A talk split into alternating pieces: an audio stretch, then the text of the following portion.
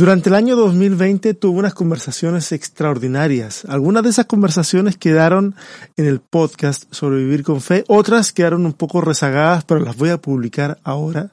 Una de las personas con las que tuve el privilegio de conversar fue con Keno Parra, un joven teólogo chileno que está llevando la teología y el quehacer de la reflexión teológica a un plano más aterrizado todavía, a un plano que tiene que ver con lo que está ocurriendo hoy con las masculinidades. Eh, el capítulo de hoy le titulamos Una teología incorrecta. Sin más preámbulos, veamos qué sucedió en esa conversación.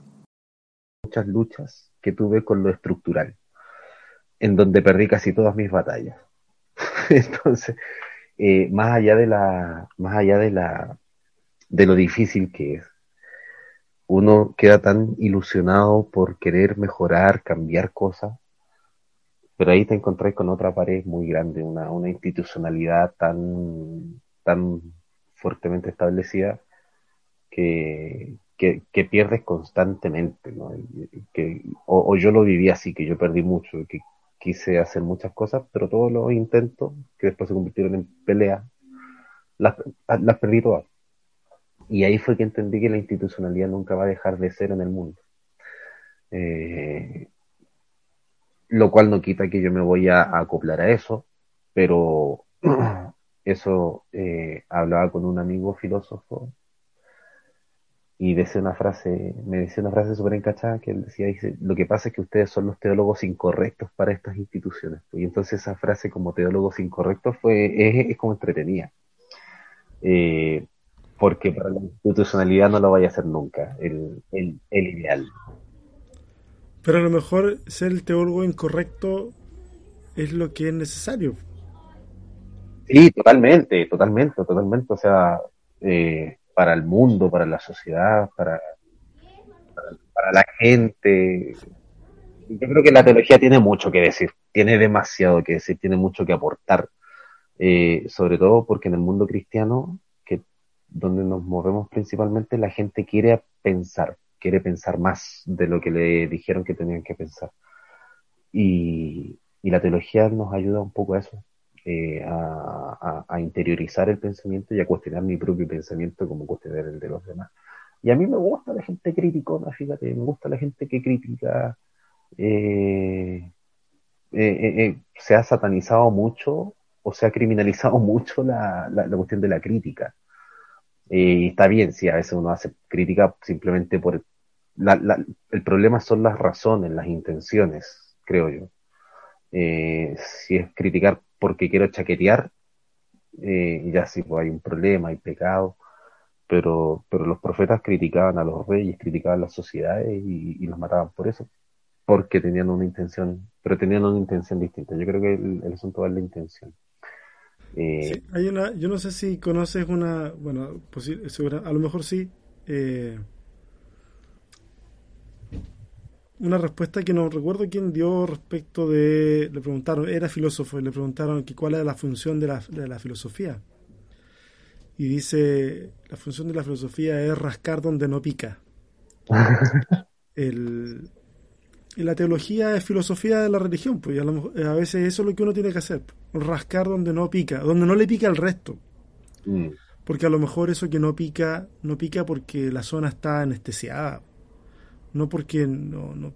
Entonces, eh, es un constante llamado a despertar, a despertar del letargo, a replantearse la, lo, que la tradición ha dado por sentado, por cierto. Y, eso siempre va a ser mal visto para, para quienes profitan de, la estructura. Sí. Y, y, por eso es que uno termina transformándose en un ente un poquito indeseable. Monstruos. Monstruos.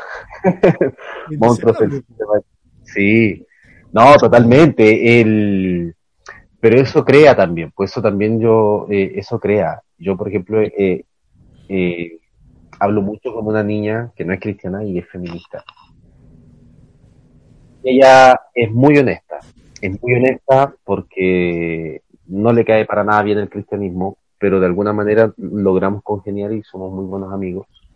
Y una de las cosas que ella me dice, me dice que no, si los hombres no se revisan y dejan comienzan a, a, interrumpirse y no la cortan y siguen acosando, violando. Dice, hay un grupo de mujeres que ya se está sintiendo acorraladas, que se están sintiendo arrinconadas. Y la pregunta es, ¿qué hace un animal cuando se siente muy arrinconado? Eh, ataca con todo.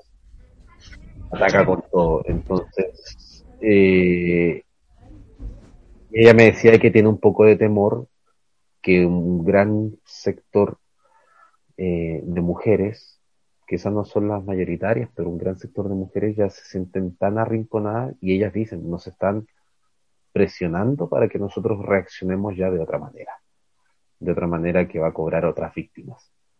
Entonces, eh, tú dices a que se radicalice el movimiento en términos... No, que van a comenzar a...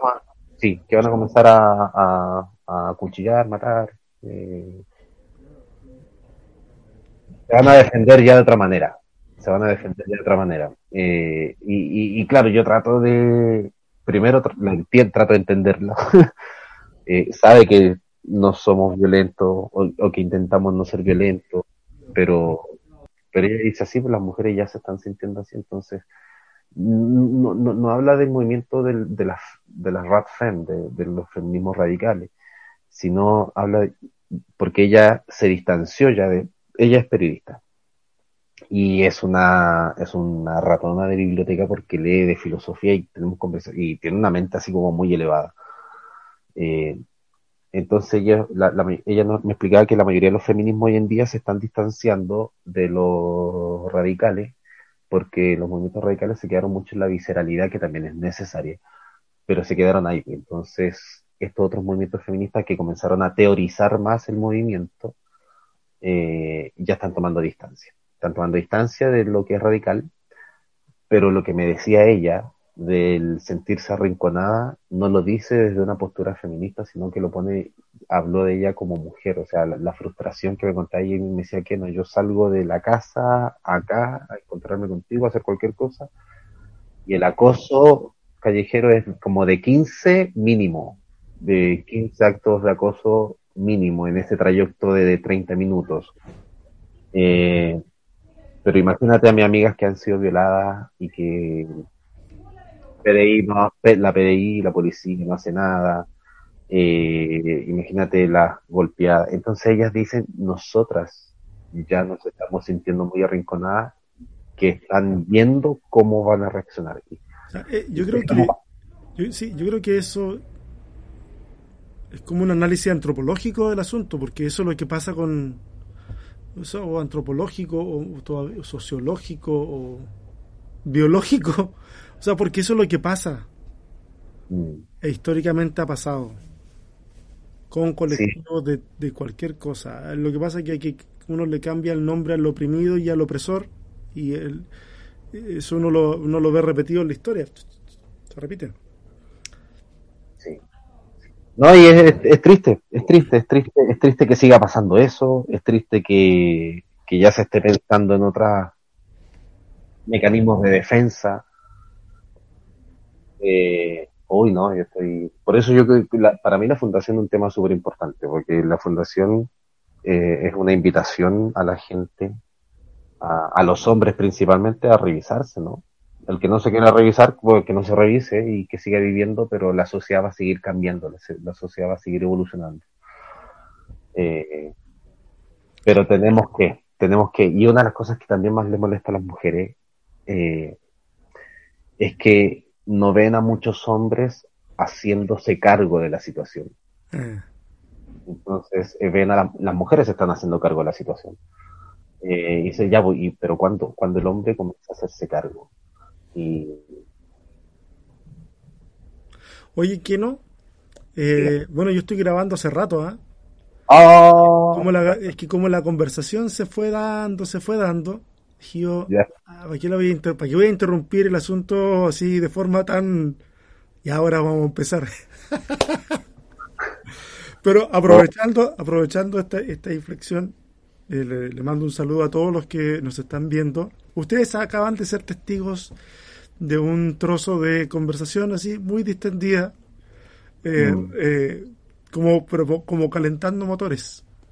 Sí. Calentando motores. Oye, Keno, gracias por aceptar esta invitación. ¿ah? No, gracias por invitarme. Oye, la gente se pregunta, eh, ¿quién es Keno? ¿Quién es Keno? ¿Cómo te defines?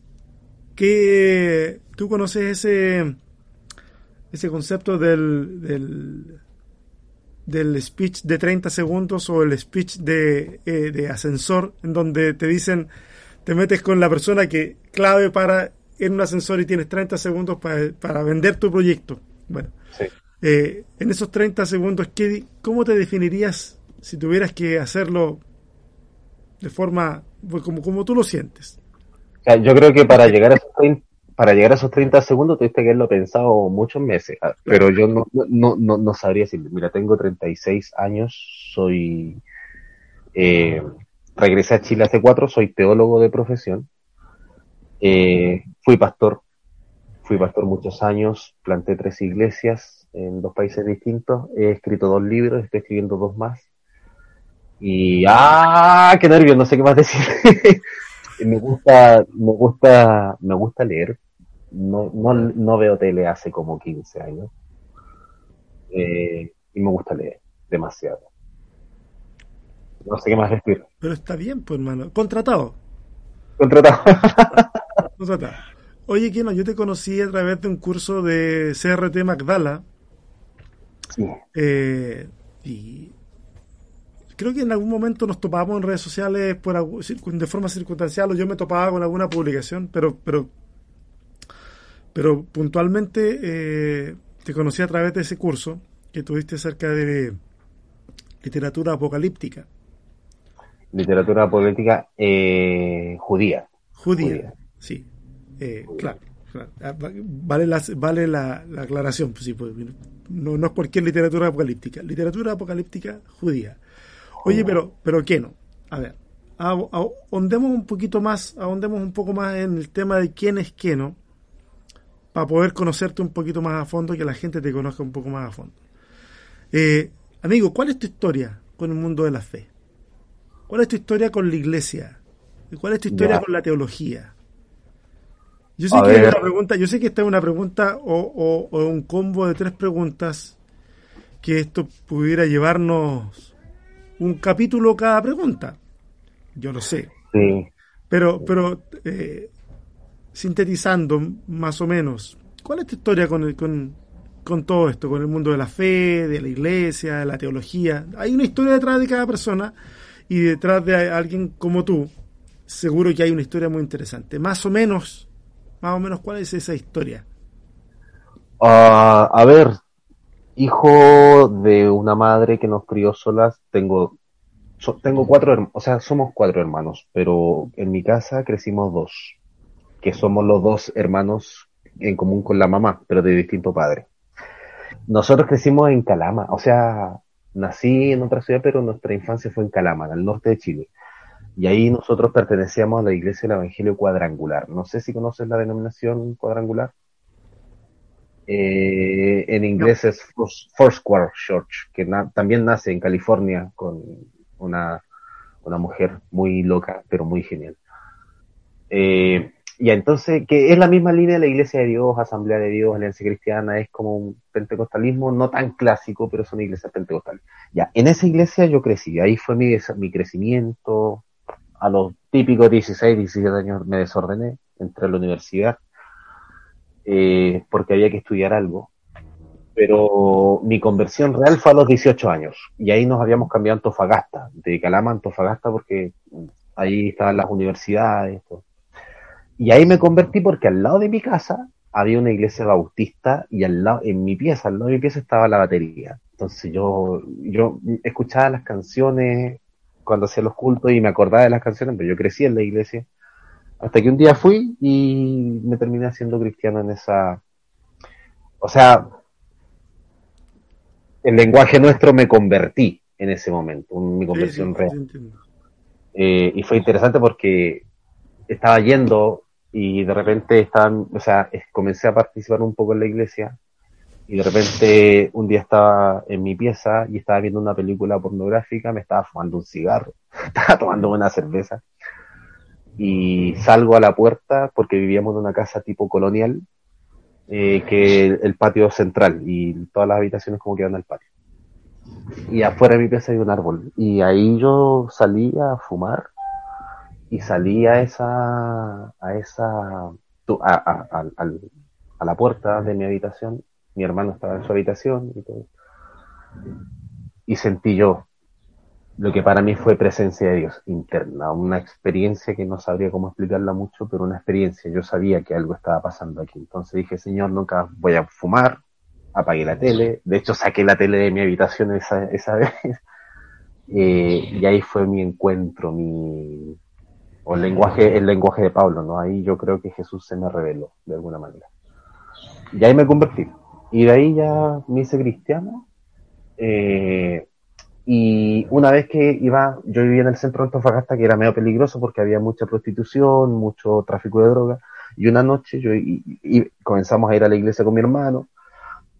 Eh, yo me hice súper canuto, César, pero súper canuto, muy evangélico era. Yo era porque me levantaba, entraba a clase a las 8, entonces yo me levantaba como a las 4 de la mañana a orar a orar por toda esta influencia del señor Gigi Ávila, y, no sé, pues en esa época Dante Geber, que la oración, entonces yo, para mí el, tiempo el tiempo de oración era súper importante y, yo me sentía súper saiyajin en aquel momento, porque yo oraba, o sea, yo, cuando decía voy a orar, no, es, no, no oraba así, oraba de 4 a 7 de la mañana, todos los días. Eh, y una noche yo eh, estaba regresando de la universidad a mi casa y tenía que caminar por un sector del centro muy peligroso y había unos disparos que eran policías, los RATI, los PDI, no sé, con un grupo de traficantes. Entonces escucho disparos y yo me escondí como en la puerta de una casa eh, y los gritos de, de, de, de travesti y cosas así que, que a mí ya me conocían porque yo pasaba siempre por ahí.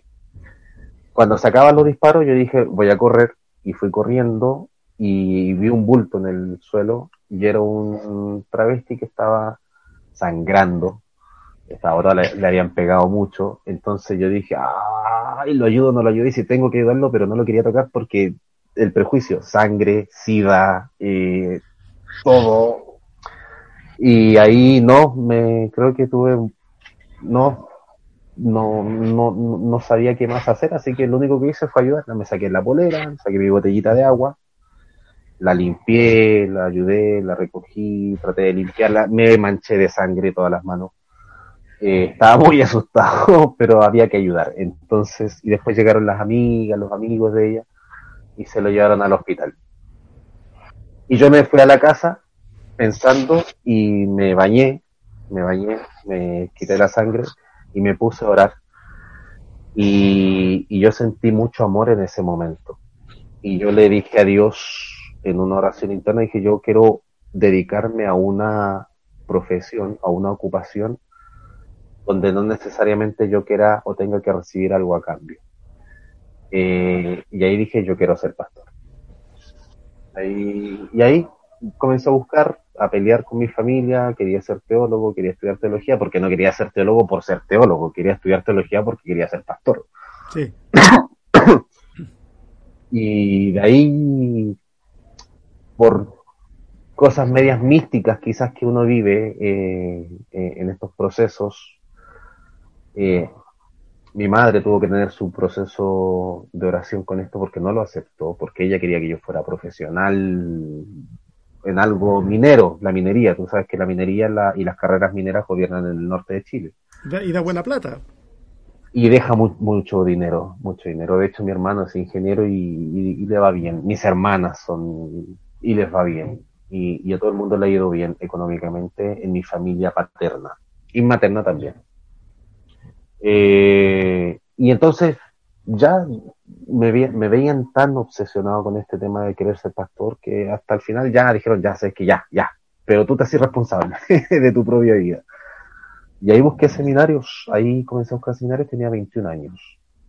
Eh, la iglesia me apoyaba, no económicamente, sino ya, eh, eh, imagínate, imagínate un canuto, un evangélico que desde los 18 años comenzó a orar desde las 4 hasta las 7 de la mañana todos los días, entonces esa espiritualidad de nuestra cultura evangélica se nota. No sé si, se nota, se, es, ese hambre, ese deseo, ese servicio, se, se me notaba demasiado. Si de hecho, eh, no, este cabro tiene que pura hacerla. Y ahí me fui. Y él me fui a estudiar el 2005, tenía 21 años, que me fui de Chile a Ecuador y ahí estudié cuatro años de licenciatura y después me gané una beca para una maestría. Eh, no la estudié esa maestría porque no me gustó tanto hasta que abrieron esta otra maestría con profesores de la Universidad Libre de Amsterdam y ahí ya estudié después otra maestría en teología. Pero, pero como suele pasar la mayoría de las veces, no siempre, pero pasa, mi, mi pensamiento cambió. Cambió. Y no lo supe manejar muy bien. No lo supe manejar muy bien cuando era más chico, porque yo llegaba del seminario y venía de vacaciones teniendo 22, 23 años y me invitaban a predicar y no siempre predicaba bien, o sea, predicaba cosas que no tenía que predicar. y entonces era, me gané la fama por esa inmadurez mía, eh, esa fama a veces de que no, el que no se desvió. Oye, pero ¿qué no? E-, esa cuestión es típica del estudiante de teología de primer y segundo año, ¿eh? Sí, no, no, sí, sí. Eh, pero, te pasó a ti, me pasó a mí, le pasó a mucha gente. Sí, sí, lo que pasa es que ahí viene la crítica, si tú me permites hacer un comentario aquí, aquí viene la crítica, que la crítica a la institucionalidad es que porque si esto ya se sabe que es así, dice, no, se va a estudiar teología, se va a perder de Dios, y, es como que se va, se va a desvirtuar, va a creer otra cosa, no, que no estudien teología. Si nuestras autoridades eclesiales ya saben que la cosa es así, yo no he visto mucho, he visto algunos casos, pero no he visto mucho que hagan un plan para recepcionar eso. No sé si ah, sí, totalmente, sí. porque lo único que te dicen, lo único que te dicen es, eh, tú tienes que venir a servir. Entonces, como que, y, anda con la actitud de servir, y anda con la actitud de servir, pero es que uno ya no solamente va a eso, uno quiere cambiar cosas, uno tiene un fuego muy intenso por dentro, que para mí es el espíritu también. Entonces, eh, no hay una planificación para decirte, ya mira, tú vas a comenzar a creer estas cosas, van a, no, no hay una planificación para recibir al, al teólogo que vuelve. Entonces, hay un conflicto muy grande. Sí, uno se empieza a sentir alienado del sistema que en algún momento a uno le fue familiar, mm. pero después el contraste es muy grande. Y la y como y como que cognitivamente hablando hay muchas cosas que se empiezan a, a colisionar, a colisionar. y es cierto, la, las denominaciones no, no tienen plena conciencia de cómo tratar con esta situación que se da de forma frecuente. Y es por eso que algunas veces los patean fuera nomás. Porque, porque ese, ese, ese estudiante de teología eh, a veces viene y, deja la pura patada nomás. Entonces no, entonces no quieren lidiar con eso. ah, este compadre se rayó. Y más encima nosotros oramos por él para que se fuera. Y. Sí, sí, eh, eh es conflictivo. A ver, déjame dar un, mensaje a las iglesias, pastores que a lo mejor están viendo esta cuestión. Por favor, manden a la gente a estudiar. Es, es, correcto, háganlo. Pero por favor, acompáñenlos pastoralmente también cuando vengan con todo ese ímpetu de cosas. Porque, bueno, es por eso que las denominaciones, amigos, de repente ya no quieren que vayan a estudiar. Porque pierden la fe. O creen que pierden la fe. no, sí, sí, e, e, e, es una experiencia muy dolorosa en realidad. Y es dolorosa para las instituciones, dolorosa para la gente que está ahí, que te conoció de chiquitito, tan bonito, tan evangélico, y ahora qué estás diciendo. ¡Qué tan lindo, qué! Eh, claro, no, sí, pasó así, pasó así, y así que me mandaron, yo dije, pero yo quiero, ninguna iglesia me va a dar trabajo, así que yo quiero plantar una iglesia. Y me fue a Iquique, donde no había iglesia en nuestra organización, y fueron los meses más de mucha soledad. eh, fueron meses de hambre, pero se plantó una iglesia. Se plantó una iglesia en Iquique y, se plantó de formas hasta a, veces místicas también un poco, pero hice mi trabajo, hice mi trabajo misionero. Y de ahí, eso fue el 2009, y de ahí a mediados del 2010 me, me devolví a Ecuador a estudiar la maestría y me casé en Ecuador con una brasileña. Y después, eh, lo voy a decir así, hay una historia detrás, como tú bien decías hace un rato. Totalmente. Eh, y el 2016 me divorcié. Eh, por decisión mía, mi ex esposa es una mujer increíble, fantástica, inteligente, mucho más espiritual que yo. Las razones del divorcio no, creo que no, no, ya no compete decirlas, pero no, para que no se pase en rollo, no es que haya habido decir por una infidelidad por ahí, un maltrato. Déjenos, déjenos en sus comentarios las hipótesis de. Ah, sí. por favor, participe de esta conversación. Este tiene cara de. no, pero de hecho, salieron hipótesis y muchas de estas hipótesis, como yo ya comencé a abrirme mucho más mentalmente eh, y, a exponerme más el pensamiento, porque antes siempre me decían, no te auto boicotees, cuida tu ministerio, no digas cosas si no son necesarias. Entonces yo ya me comencé a sentir muy prisionero de la institucionalidad hasta que yo ya me liberé de esa cosa, entonces comencé a opinar más abiertamente. Eh, y, claro, pues eso me trajo problemas. Incluso una de las hipótesis que, que no me molesta en sí porque no lo encuentro ofensivo, pero es que una de las hipótesis que salió y que más se divulgó es que yo era gay. Entonces, como, como yo no tengo rollo con las comunidades eh, eh, LGTBI más y todo eso, eh, claro, salieron, comenzaron a salir hipótesis al respecto de ello. Mm. Y, y, entre otras cosas más. No, este es bisexual, no, este es medio travesti, no, este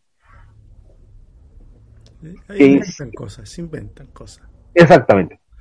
Y eso, eso entonces, eh, en mi tiempo, la primera iglesia que planté fue la de Iquique, del 2009, que hasta el día de hoy existe y se trabaja en esa iglesia. Gracias Ay, bonito.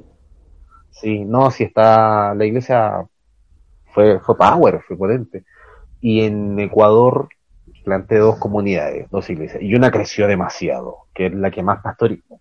Trabajé seis años en esa iglesia y creció muchísimo y fue muy bonita y esa la entregué o la entregamos mutuamente con mi ex señora cuando nos divorciamos.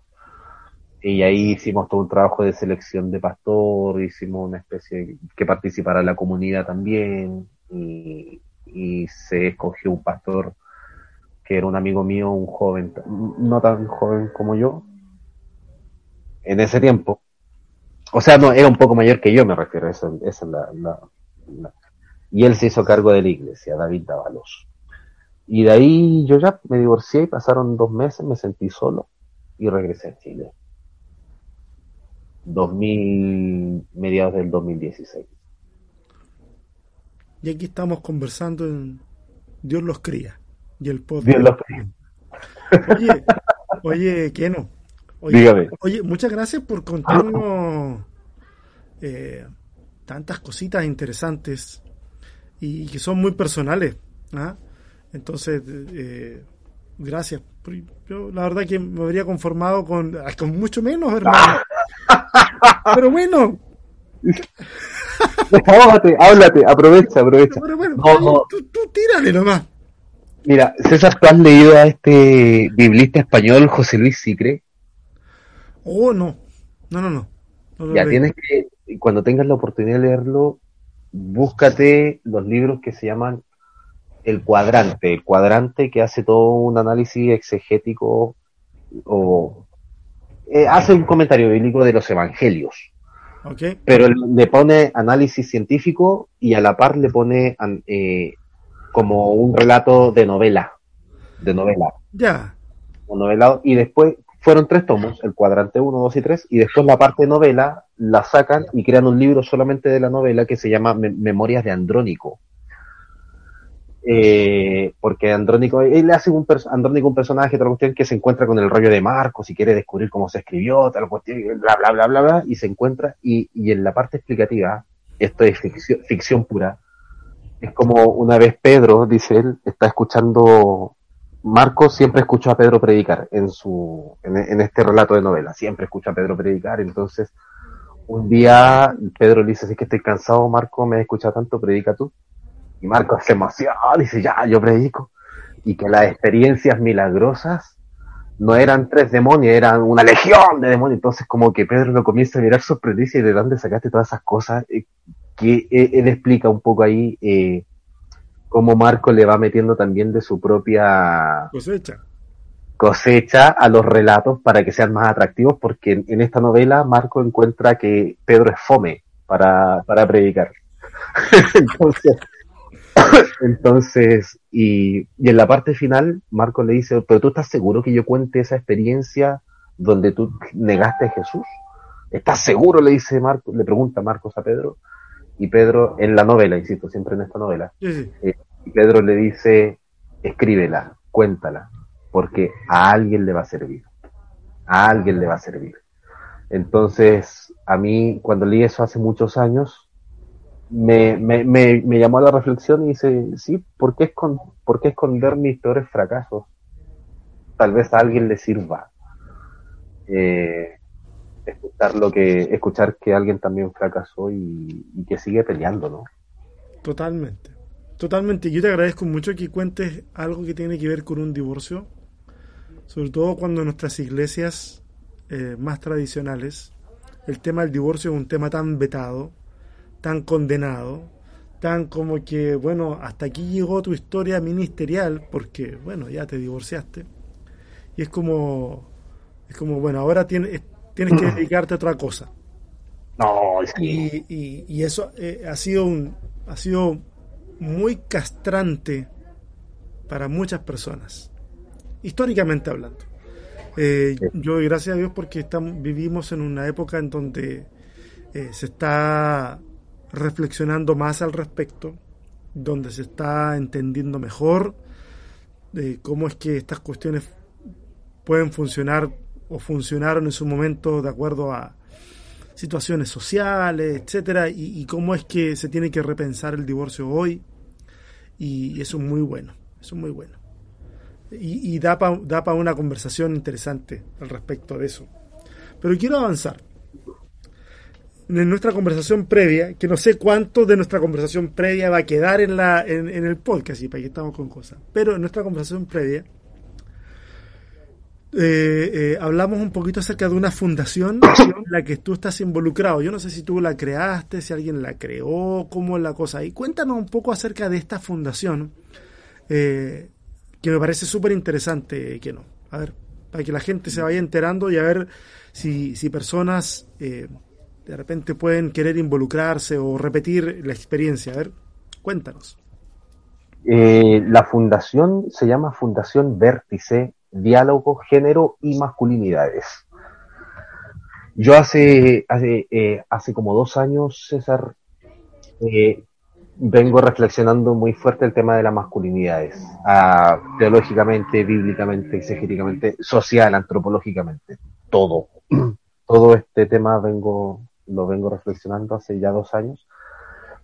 Y, y yo trabajo en el aeropuerto. Yo trabajo, mi, mi, mi trabajo no, no, no, religioso es el trabajo, en el aeropuerto en una empresa aldeasa que son las empresas que son dueñas de los duty free en el mundo, todo eso. Eh, y así que trabajo con muchas mujeres y veo muchas mujeres en todo el tiempo en el aeropuerto. Y yo estaba reflexionando esto de las masculinidades. Eh, y yo les comencé a preguntar, a entrevistar a mujeres, porque quería escribir un ensayo y todo eso. Y comencé a preguntarle, le preguntaba más de 100 mujeres en un periodo como de dos meses. Si, si, si tú conoces una mujer de 30 años o más que fue casada o que está separada, divorciada, soltera, viuda, eh, y que quisiera tener alguna relación de nuevo con algún hombre, eh, ¿qué tendría que tener ese hombre? Y aquí voy a decir un garabato porque es la respuesta más común que me decían. Tú dale. La respuesta más común que me decían, mira, que no me hueve tanto, yo me conformo. la expectativa era... claro. Eh, entonces de ahí nace el título del libro que yo comencé a escribir. Y el título, estoy escribiendo un libro que se llama Hombres que no huevean tanto, repensando nuestras masculinidades. Eh, sí, así se llama el título. Buenísimo. Y, de ese título, de ese libro, nace la idea de hacer la fundación. Eh, entonces, yo soy el fundador de la, de, de la fundación. Oye, disculpa, paréntesis. ¿Ya tienes editorial para ese libro? No, pero es que todavía no voy ni en la mitad, si es mucho. Ya, no, no, no, espérate. Oye, los de Juan 11, por favor, pónganse en contacto con el Keno. Ese, ese libro, al lado de los de la Nadia Weber, tiene, tienen que venderse en un combo. O sea, uno de los santos accidentales y hombres que no huevean tanto. fantástico. Digo, eh, hago, hago el anuncio por ahí a ver si, a ver si don Hernán Dalves se, se contacta por ahí, que sería bueno, ¿eh? Está muy bueno. Sí, sí. bueno, es eh, entonces, y a raíz de este libro que estaba escribiendo, que lo estoy trabajando desde la postura psicológica, que es la interseccionalidad, que eh, la interseccionalidad es que este es el hombre y hay muchos puntos que interseccionan y que te construyen en, en whatever cosa, y eso también la masculinidad. ¿Cuáles son todas estas intersecciones que llegan al hombre y nos hacen ser los masculinos que somos. Eh, entonces, ahí hay todo un aparato de construcción, de construcción. Bueno, bueno, y la fundación nace a, raíz de este libro que estoy escribiendo. Y tengo tres pilares en la fundación, o con el equipo tenemos tres pilares. Queremos eh, concienciar sobre lo que es la masculinidad hegemónica y sobre nuevas masculinidades. Queremos prevenir, ayudar a prevenir eh, toda violencia que se origina en las masculinidades, y yo hablo de masculinidades o en la masculinidad hegemónica, y no necesariamente de hombres, porque también hay violencia que cometen mujeres que están influenciadas por esta masculinidad hegemónica. Eh, entonces los, dos primeros pilares son concienciar y prevenir. Esos son totalmente educativos, formativos. Eh, pues, y el tercer pilar es transformar conducta y eso ya es clínico. Entonces ahí ya tenemos que contar con el trabajo psicológico, psiquiátrico, eh, para el hombre que quiera recibir esa ayuda y que quiera entrar en un proceso, eh, tener todos estos profesionales a lo largo del país para que, para que se revisen, ¿no? Para que se trabajen. Oye, es como un proceso de rehabilitación. Es que, es que, mira, la mayoría de las fundaciones, y esto yo siempre lo digo, la, eh, tiene, para responder lo que tú dices, la mayoría de las fundaciones están enfocadas en la víctima, o sea, mujer, hombre, niño, no, sean principalmente mujeres, niños, ancianos, indigentes, extranjeros, siempre están enfocadas en la víctima. Y yo no me he encontrado con una fundación, movimientos e iniciativas sí, pero no me encontré con una fundación que se enfocara en el origen del problema eh, específicamente hablando de la violencia de género, que es la masculinidad hegemónica. Entonces, eh, reflexiones hay, papers hay, investigaciones hay muchas. Por eso el tanto el libro como la fundación van a tener un lenguaje mucho más popular, más, más, más aquí abajo, porque ya académicamente hay mucho. Sí, sí, yo, yo creo que sí, es cierto. Y sabes que yo agradezco mucho que, que hayan iniciativas como esta que estén enfocadas en la gente, perdón, no, no, no es de ninguna manera denostar a nadie, pero la gente de a pie. No mm. la gente que está interesada en entender todas las aristas eh, antropológicas y psicológicas del asunto, sino en, términos prácticos para poder cambiar algo. Yo creo que hay un montón de gente que le cierra la puerta a conversar de esto, en las iglesias también, por supuesto, porque como que ven que todos tienen mucha, mucho, muchas cosas que no entienden. Y tú sabes, lo que no entendemos lo satanizamos o lo rechazamos de entrada. Así que, oye, qué bueno. ¿Cómo? Repítenos el nombre de la, de la fundación, porfa, para que la busquen. ¿Tiene, ¿Tiene redes sociales la fundación? Todavía no, si estamos totalmente en proceso de formación. Estamos, pero, pero ya, ya ya se está, ya está en proceso de construcción la página web. Eh, está en proceso de, de, formación también todo lo que es la intervención en redes sociales, pero no queremos lanzar nada de esto todavía hasta que no tengamos ya los programas listos que vamos a trabajar. Porque imagínate, subimos inmediatamente la página web y nos comienzan a escribir y nos comienzan a llamar y no tenemos ni siquiera una, una planificación de trabajo, cómo responder ante, ante las necesidades, las peticiones de la gente. Mm. Entonces, la página web y lo de las redes sociales lo vamos a lanzar eh, cuando ya tengamos el... Los planes de acción. Los, que, que ya están muy avanzados, sí, ya están muy avanzados pero tampoco podemos o queremos hacerlo, pues, así como a, a, veces somos muy respetuosos de las leyes, otras veces como que, oh, pero en este sentido no queremos hacer un trabajo como fundación no tenemos todavía todos los papeles ya listos. Eh, y si bien los papeles ya están listos, pero hay que esperar unos procesos más para sacar personalidad jurídica en el servicio de impuesto interno. Tenemos, ahora tenemos que esperar solamente la respuesta del registro civil, pero la fundación ya como fundación ya está constituida pero el registro civil ya existe, mejor. Pero el registro civil nos tiene que dar la aprobación final. Y eso se va a, se va a tardar unas 3, 4 semanas. Entonces, y en eso ya estamos haciendo el plan de trabajo. O sea, ya, insisto, ya está muy avanzado, pero el plan de trabajo, eh, tenemos que hacer los últimos lineamientos para que cuando subamos toda la información a las redes sociales y, ya, y la página web y todo lo demás, eh, tener ya un plan de trabajo. Así que la, esto es lo que estamos haciendo por el momento y obviamente ir ampliando con el tiempo.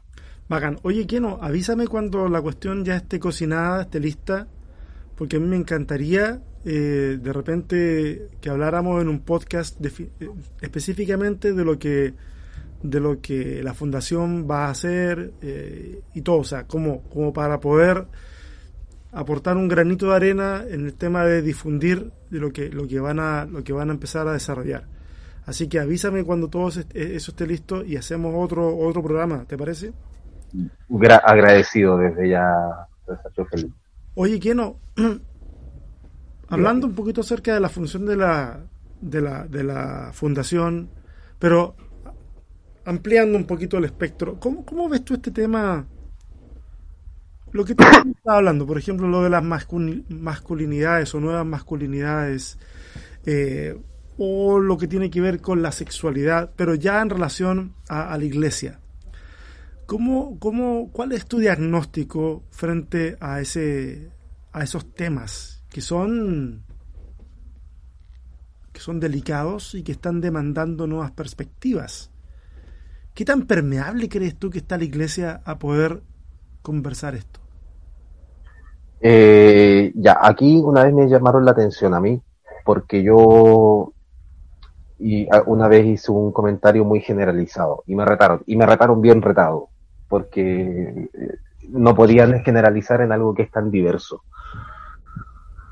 Eh, entonces, cuando la pregunta, yo entiendo la pregunta de la universalidad de la iglesia, pero ya en, esta, en, en este tema, como en muchos otros temas, ya hay muchas posturas en muchas iglesias y depende de las iglesias en realidad o depende de sus líderes, quizás ni siquiera de las instituciones, sino a veces muchas veces de sus propios líderes. Eh, donde yo me he movido, donde yo he trabajado, el tema de la sexualidad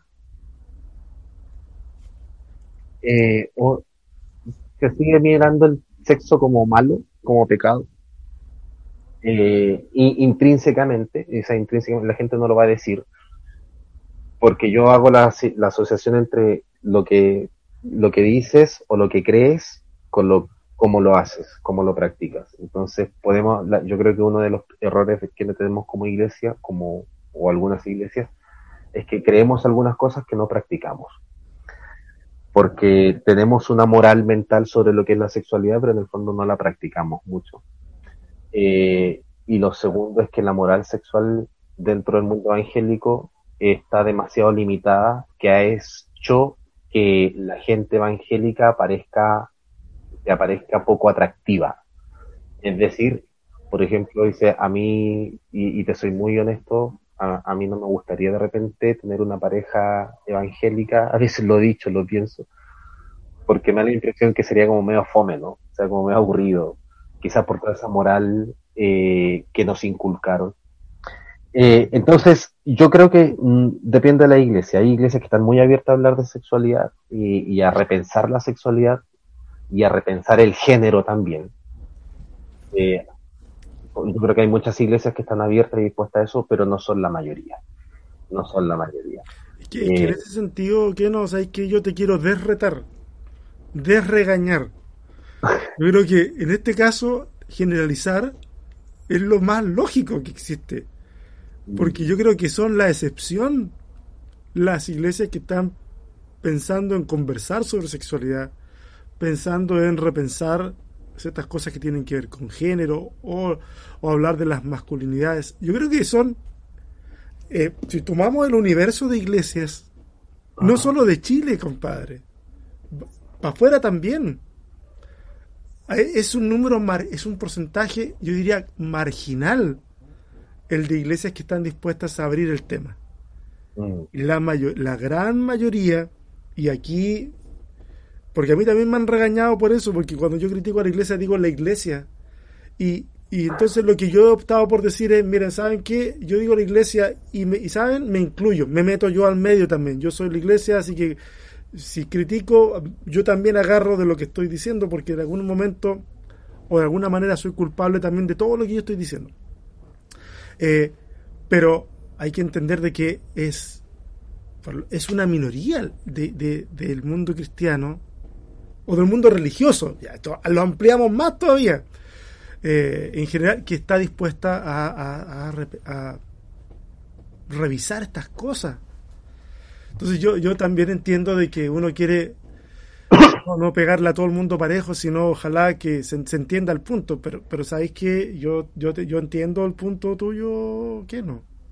Hay, hay, hay lugares en los que, y son la mayoría en los que no, eh, en los que a, lo que a la gente más le interesa en la iglesia es que las chiquillas no queden embarazadas. Y ese sería su discurso de sexualidad. Mm. Que no queden embarazadas. Y, en ese sentido, al final, el, buen nombre es un tema de quién es más astuto, nomás porque al final de repente saben de qué tal o cual estos están teniendo relaciones sexuales, pero bueno, mientras no quede embarazada, como que vamos a hacer la vista gorda. Y de repente alguien en un descuido, tal vez hasta ingenuo, quedó embarazado, embarazada, y de repente lo que hacen es simplemente como que todo el peso de la moral caiga sobre esa persona que la disciplina sea ejemplificadora para que a nadie le quede gusto de, volver a y la conversación en las casas va a ser de que no seas como la tanto que pasó esto, lo otro, y, y es por eso que yo te digo que ya listo. O sea. Mira, a ti te debe haber pasado una experiencia como la que le pasó a mi madre. Mi madre que nos crió, nos llevó a la iglesia, pero tenía dos hijos hombres, mamá soltera tenía que hablarnos de sexo. Tenía que hablarnos de sexo y de sexo muy descabelladamente y nos enseñó a usar condón y preservativo.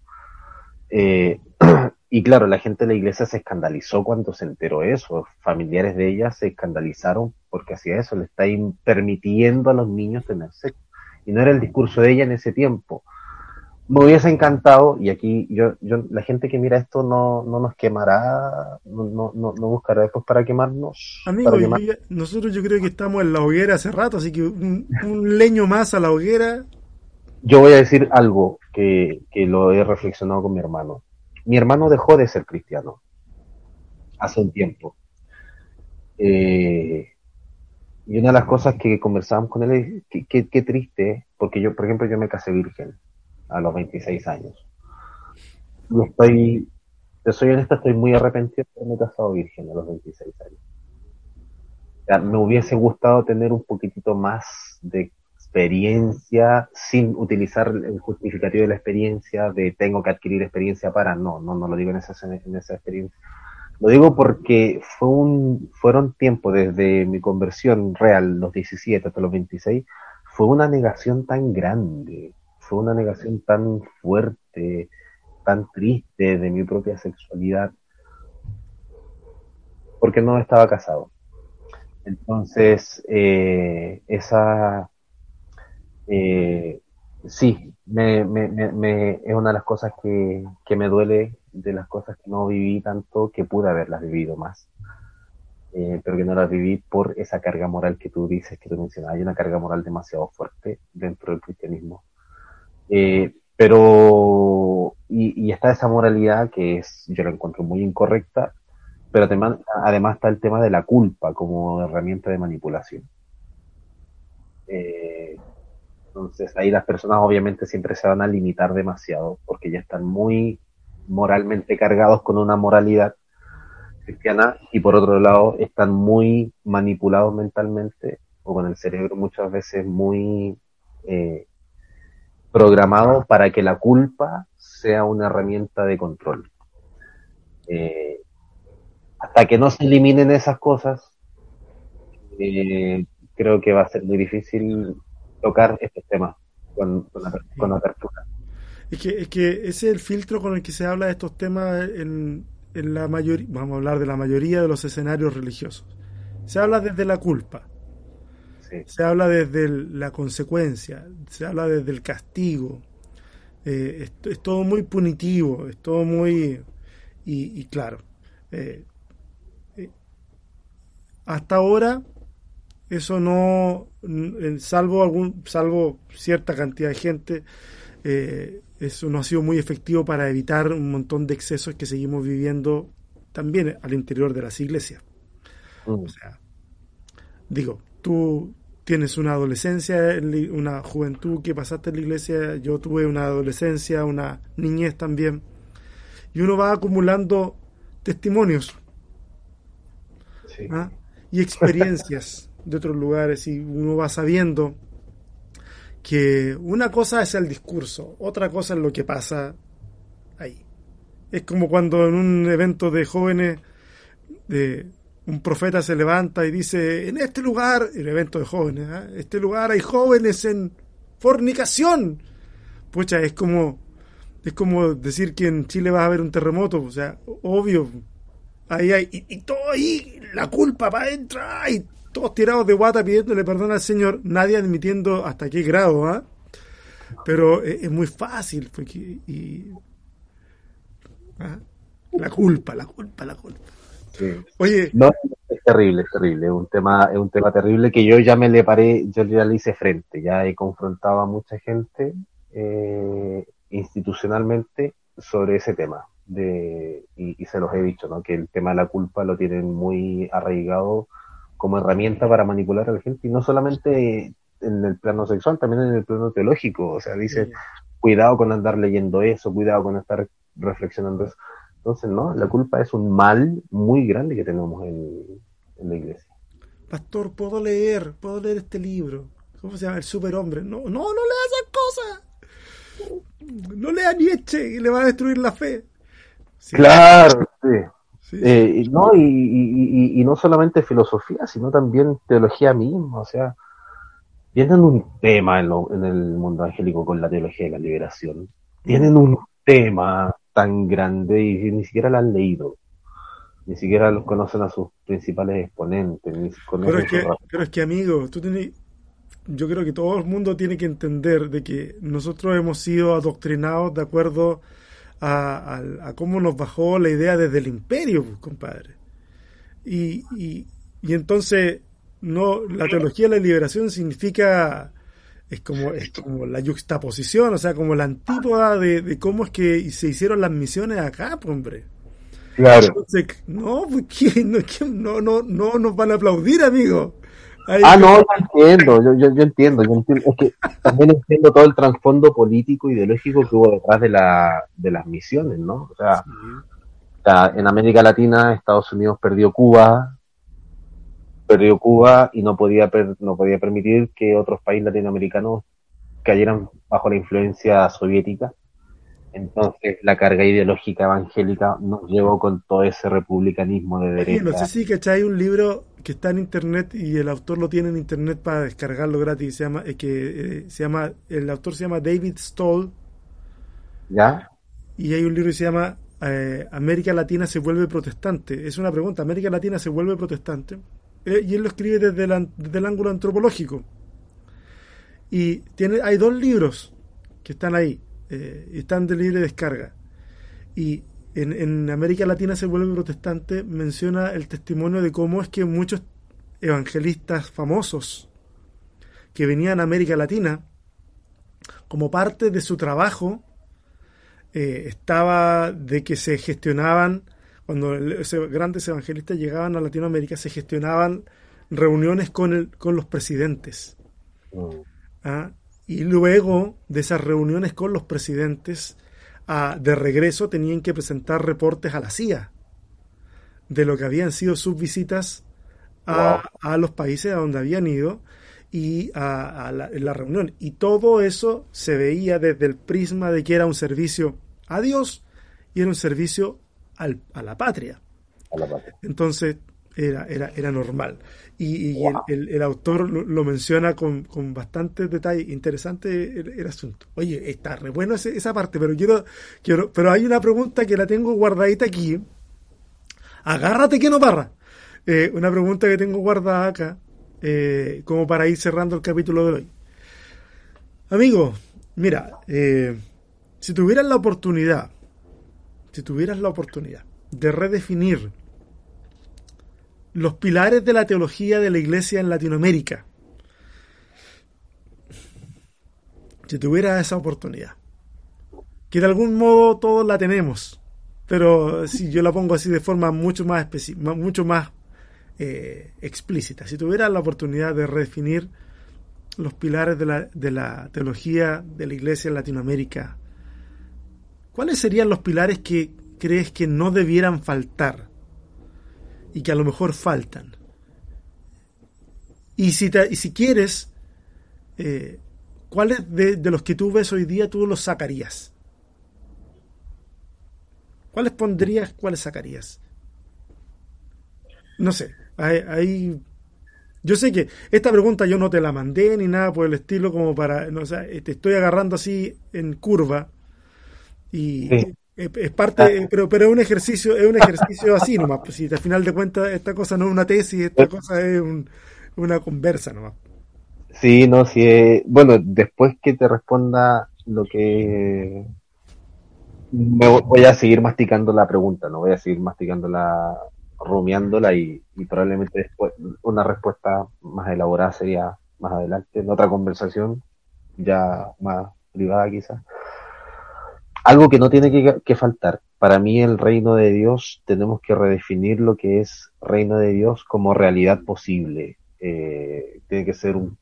Yo creo que uno de los pilares que debe asumir la iglesia o que debe recuperar la iglesia es el tema de, del reino de Dios como realidad utópica, pero posible, como realidad tópica, mejor dicho, quizás. Eh, y para eso tiene que haber sí o sí un tema de justicia. Para mí la, la, la, iglesia, un pilar para que la iglesia vuelva, para que la iglesia sea un aporte a mejorar estas cosas, a transformar estas cosas. Y, y, me gusta, César, que la pregunta la hayas hecho eh, específicamente desde América Latina, porque yo creo que la, la teología latinoamericana eh, y las iglesias latinoamericanas se caracterizan más que por una cuestión dogmática, por una cuestión de transformación de las realidades. Mm. Eh, y, pero para que haya transformación de las realidades de algo que es malo o injusto hacia algo mejor, para mí la justicia es infaltable. Tenemos que la iglesia deberían reflexionar mucho más el tema de la justicia. Eh, entiéndanlo como justicia social, como justicia de derecho, pónganle el sentido, justicia divina, pero sí creo que hay que reinterpretar el tema de la justicia de Dios, o, algunas iglesias tendrían que urgentemente reinterpretar este tema de la justicia de Dios, cuando Dios me hará justicia, están hablando de un Dios de la venganza, y, y, para Jesús Dios ya no es eso. Eh, entonces, eh, el, el tema de la justicia, con el fin de que se construya el reino de Dios, pero reino de Dios no como lugar teocrático, sino reino de Dios como lugar donde ocurren transformaciones mejores, que mejoran las condiciones de, la vida de esta vida. Oye, qué bueno eso que estás diciendo de que no como lugar teocrático, porque en este, en este tiempo en donde la influencia evangélica en política ha estado tan bollante, cabalgando por Latinoamérica, parece que de fondo lo que quieren hacer es eso, es como teocratizar esta cosa y imponer los principios cristianos, que en realidad son principios desde su tradición nomás, sobre el resto de la población, cuestión que es una tentación. Es como una de las tentaciones de Jesús, pero ahora para la iglesia. De cómo a través de, del gobierno, del, del poder, mm. imponer el reino. Exactamente. Ah, triste. Ya. No, es, pero eso, eso quizás sería la respuesta más. ¿Y cuál sacarías? ¿Cuál sacarías de los que tú ves ahora que está como muy fuerte en la iglesia latinoamericana? ¿Se te ocurre eh, alguno que, sacarías que dices tú, no, no, no, esto debiera estar fuera?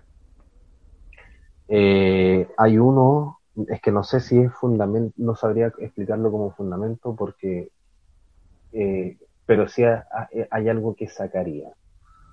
Hay algo que sacaría y es el...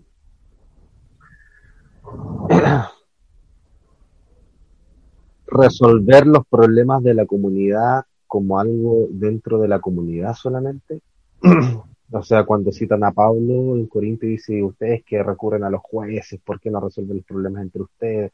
Ya, yo creo que ahí Pablo habría que hacerle una relectura o simplemente sacar ese discurso paulino, porque lo pongo en el tema, lo pongo en el, lo pongo en el, en el caso de, por ejemplo, hay algo que le ha hecho mucho daño y, y va a sonar medio macabro lo que voy a decir pero le ha hecho mucho daño a la iglesia o porque la iglesia ha perdido eh, significado para la gente no de iglesia, porque antes sí, pues, la iglesia, oh, la iglesia es lugar de ayuda, lugar de encuentro, lugar de espiritualidad. Hoy en día la iglesia no significa, significa el enemigo para mucha gente, o significa nada, o significa, no, no significa ya un lugar seguro, entonces, ¿por qué? Por, por este resolver estos problemas tan internamente dentro de la iglesia. A mí me encantaría, César, que cuando hay alguien que viola, hay, hay alguien que viola a un niño dentro de la iglesia, me encantaría que la iglesia lo entregara. Lo entregara o le dijera, entrégate. Entrégate o te entregamos, pero no te vamos a abandonar en el proceso porque la iglesia es aquella que camina en los inframundos de las personas, con las personas. Entonces, dice, cometiste un crimen muy feo, muy cruel, probablemente nunca te van a perdonar, nunca vas a reparar a eso. Entrégate, entrégate, pero nosotros como iglesia, además que la iglesia va a acompañar a la víctima y tiene que acompañar a la víctima y, y restaurar y todo el proceso, tampoco abandonar al victimario. Yo creo que la iglesia, yo creo que la, sea, sueño, es una utopía, la iglesia se convertirá en un lugar donde, eh, porque yo creo que mucha gente no se entrega porque lo vaya a perder todo, todo, y de hecho van a perder todo, vaya a perder tu libertad, vaya a perder trabajo, credibilidad, todo, pero por lo menos que no pierdas a la gente que te va a acompañar a pasar por ese infierno. No sé si me voy a entender. Sí, yo te entiendo. De verdad eh, que, se entiende. Ojalá que el resto de la gente logre entenderlo también, pero entiendo. Sí, porque la... Pero eso no se da porque protegemos mucho la imagen, protegemos mucho la imagen de perfección, de santidad. O sea, ya, eso sí quitaría. Quitaría la imagen y la imagen de santidad desde una perspectiva moral. Y reinterpretaría la santidad desde el amor, que es... Eh, lo que pasa es que el discurso de santidad del que que no es santidad en realidad, que, ha abrazado muchos sectores de la iglesia, termina siendo un discurso de impunidad. Sí. O sea, es una especie como de santidad cosmética. Se sigue viendo bien, pero está podrido. Por supuesto. Y, es eso lo que nos tiene como nos tiene. O sea, la, la, iglesia no quiere mostrar una imagen de imperfección, por más que digan que somos imperfectos. No, pero no quiero no quiere decir es que la iglesia hay pecados y pecados tan terribles como la pederastia, la, la, violación, el abuso. Violencia intrafamiliar también hay muchos. Y son pecados que están dentro de nuestras comunidades. Y la iglesia tendría, insisto, es medio macabro hablarlo desde el sentido de la iglesia. No, habría que hablarlo del sentido humano. Pero espero que se entienda que hablándolo desde, el sentido de la iglesia, eh, la iglesia sería un espacio más significativo, quizás incluso más terapéutico y más aporte de sanidad para la sociedad, si la iglesia, lo que dije recién, entregara o ayudara a entregarse, además de prevenir y tal cuestiones, pero si es que se comete el crimen, entregarse a la persona que cometió el crimen. Mm. Oye, buenísimo. ¿Qué no? Una vez más, gracias por sentarte y dedicar esta parte del día a conversar eh, en este podcast. Eh, espero que la gente no solamente se quede, los que no te conocían, no solo se queden con la conversación de hoy, sino que busquen a Keno en sus redes sociales. Eh, siempre está publicando cosas, está haciendo algunos en vivo ahí en Instagram, conversando sobre temas bien interesantes y voces como las de Keno son voces que son súper necesarias para nosotros como iglesia, para seguir avanzando eh, en esta construcción del reino de los cielos, que es una construcción que debe ser real, como decía el Keno. Es, es utópica en muchos sentidos, pero hay muchas cosas que son, son realizables y que a veces no las realizamos porque nos estorban nuestros propios discursos, ¿ah? con los que pretendemos cuidar lo que conocemos como iglesia. Kenito, muchas gracias, de verdad que muchas gracias por haber aceptado la invitación de hoy. Gracias a ti por la invitación, César. Fue, la pasé súper bien. Muy bien. Bacán. Ojalá que tengamos entonces otra conversación. Sí, pues, claro que sí, cuando tú quieras. Bueno, y sin más preámbulo, entonces nos despedimos de toda la gente que está viendo este podcast. Espero que tengan una, un buen día. Eh, si las cosas se ponen difíciles, bueno, nada que hacerle, échele ganas, porque tirado en el suelo nadie avanza. O quéjese un rato, pero luego parece y avance. Pide ayuda si es necesario. Un abrazo para todos. Mayéutica.